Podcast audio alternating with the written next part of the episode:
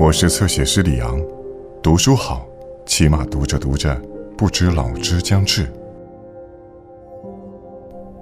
你在人类社会中找不到的健康，在自然界却能找到。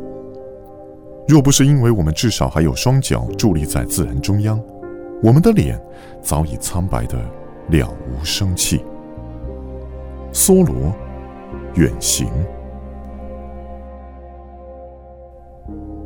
马萨诸塞州自然史。如果要在寒冷的冬天选一本书做生活伴侣，我想最能让你心情愉悦的，除了自然史，别无其他。有一天突然下起了大雪，放眼望去，窗外一片纯洁。我捧起奥杜邦的书，心里平静而欢欣。细细品味间，我仿佛看到了盛开着的木兰花花瓣。一丝丝温柔美丽的海风路过佛罗里达群岛，迁徙的朱雀，还有农家小院那木棉树芬芳的香味。我还看到遥远的拉布拉多的人们已经在迎接春天，密西西比河的分道口处冰雪正在消融。我看到了磅礴而又生机勃勃的大自然，而我自己也快活强健。到冬天，一听到堂地、美洲商鹿、杜松这些植物果子的名称，我就会觉得神清气爽。难道天堂不是由这些简单的树木果实构成的吗？当听到拉布拉多和伊特斯梅恩这两处神奇的地名时，一股奇异的暖流淌过心田。他们比联邦政府听起来亲切温柔多了。那些萧索的信条规章，怎能和他们比拟？季节的更迭，草木的枯荣，这些事情，比立法机关更加渊博。七叶树、条纹樱和柿子树，会有怎样的思想？是什么力量将南北卡罗来纳州大松林还有莫桑克山谷的色彩改变？如果你只注意到这片土地上的政治，你永远都不会感到愉悦。单纯作为政治机构中的一颗螺丝钉，这种庸俗会令人们自己都感到害怕。当所有的人都只关心政治时，土地都会呈现出破败的迹象。到那时，我只能看到新兴监狱、邦克山、沙利文岛、哥伦比亚特区和这些破败相依为命。如果没有从街道上掠过的西北风或者东南风，这里还有什么价值可言呢？现在对人类社会来说已经变得很稀有的健康，在自然中却能轻易的获得。如果我们的双脚没有踏上大自然坚实的土地上，那我们的脸色一定是苍白的。不管这个社会发展的多好，它都是病态的。并且越好的社会，它的病态就越严重。因为处在这样的社会里面，我们闻不到松树散发出来的美妙香味，也看不到高高的草原上不雕花那美丽可人的容颜。所以，我总是随身携带一本自然史，它是我绝世的好药。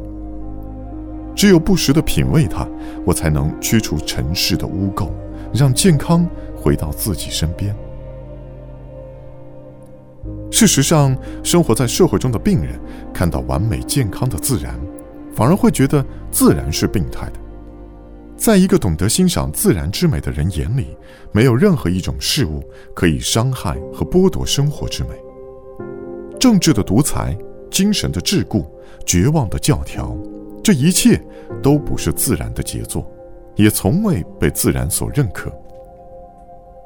但是自然总有能力让一个人从颓废中走出，重赐他美好光明，就像云山、铁山这些美好的树木一样，它们从不会让人绝望。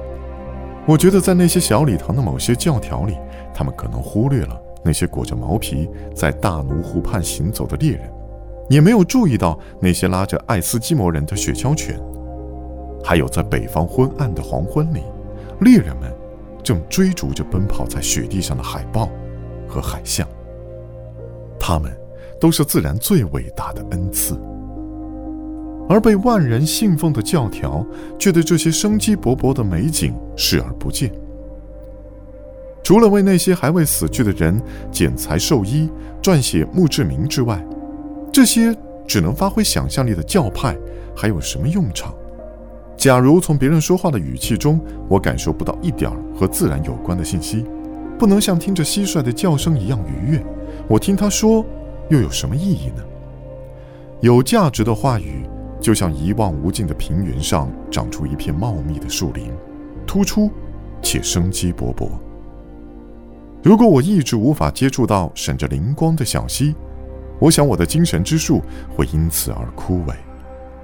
快乐和生活环境是息息相关的，就像那些在池塘中跳跃的鲤鱼，那些在夏天的傍晚闪闪发亮的萤火虫，那些将自己美妙的歌声放在树林里的雨蛙，那些历经磨难破茧而出，在翅膀上面长满了花纹的美丽蝴蝶。你可以看到那些逆着水流奋勇而上的条鱼，它们整齐而闪亮的鳞片。将阳光反射到岸边。想想这些吧，这一切是如此美丽。